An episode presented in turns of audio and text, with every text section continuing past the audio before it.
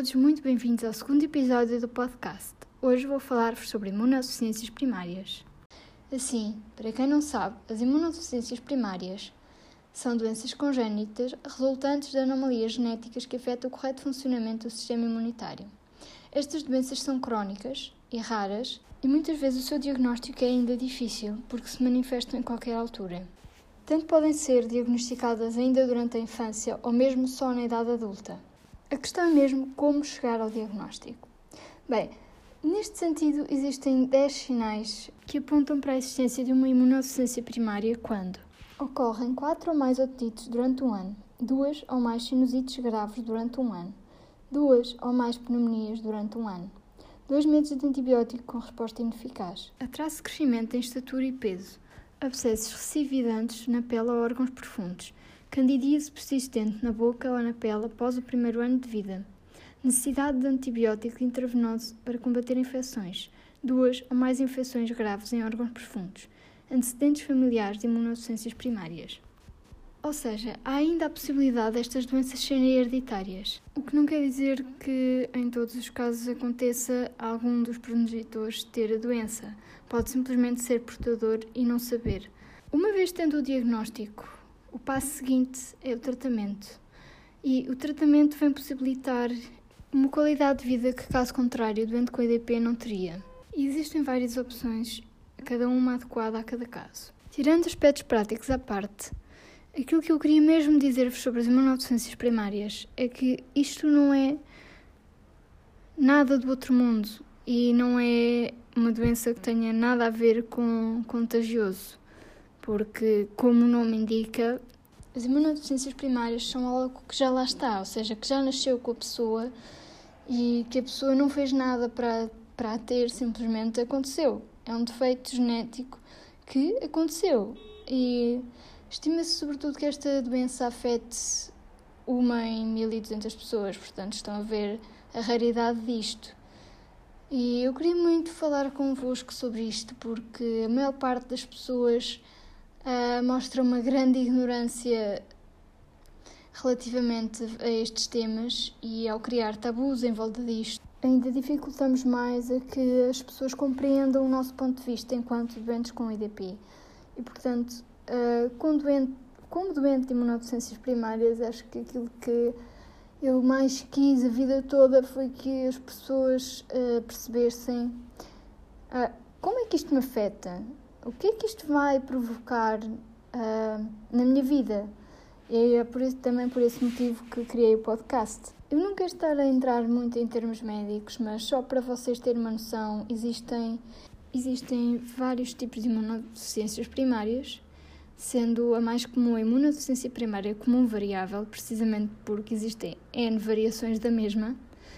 Uh, uma das mais conhecidas também e mais rara é a combinada grave, também existe o síndrome de hiper-IgM e muitas outras com nomes um bocadinho mais difíceis de pronunciar e, sinceramente, uh, se quiserem saber mais, procurem informação. Sobretudo podem ver o site da APDIP, que é a Associação de Doentes com Imunodeficiência Primária. Mas, sobretudo, se forem diagnosticados ou se conhecerem alguém que, entretanto, foi diagnosticado e quiserem ajudar procurem informação. Em vez de assumirem que isto é uma coisa do outro mundo ou muito estranho, não julguem. Procurem primeiro a informação correta, procurem saber o que é, do que se trata, uh, porque essa é a melhor forma de, de ajudar, uh, sobretudo uh, quando as coisas estão no início, quando há realmente aquela descoberta inicial, não é? É muito importante ter uma rede de apoio que se informe e que realmente esteja lá para aquilo que é importante, porque é verdade que os tratamentos nos facilitam a vida, sim, mas vão sempre haver dias maus. E com os dias maus há, vem toda uma carga emocional e psicológica que é preciso digerir. Portanto, Uh, para perceber melhor o que são realmente as imunodeficiências primárias, não é?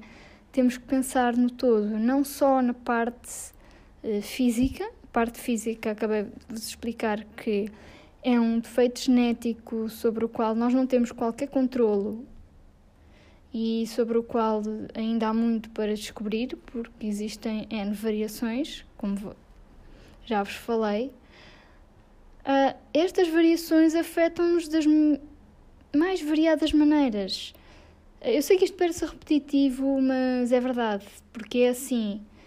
Uh, há pessoas que se calhar são mais afetadas no sistema respiratório, como é o meu caso. Há outras que são afetadas no sistema digestivo, outras, no, sei lá, têm mais otites e são mais afetadas nos ouvidos.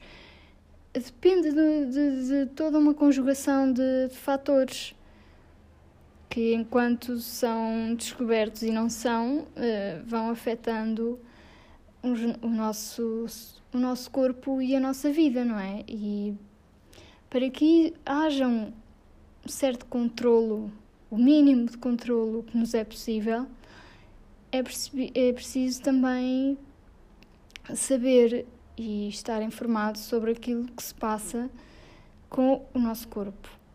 Isto na perspectiva de quem é doente de imunodeficiências primárias, não é?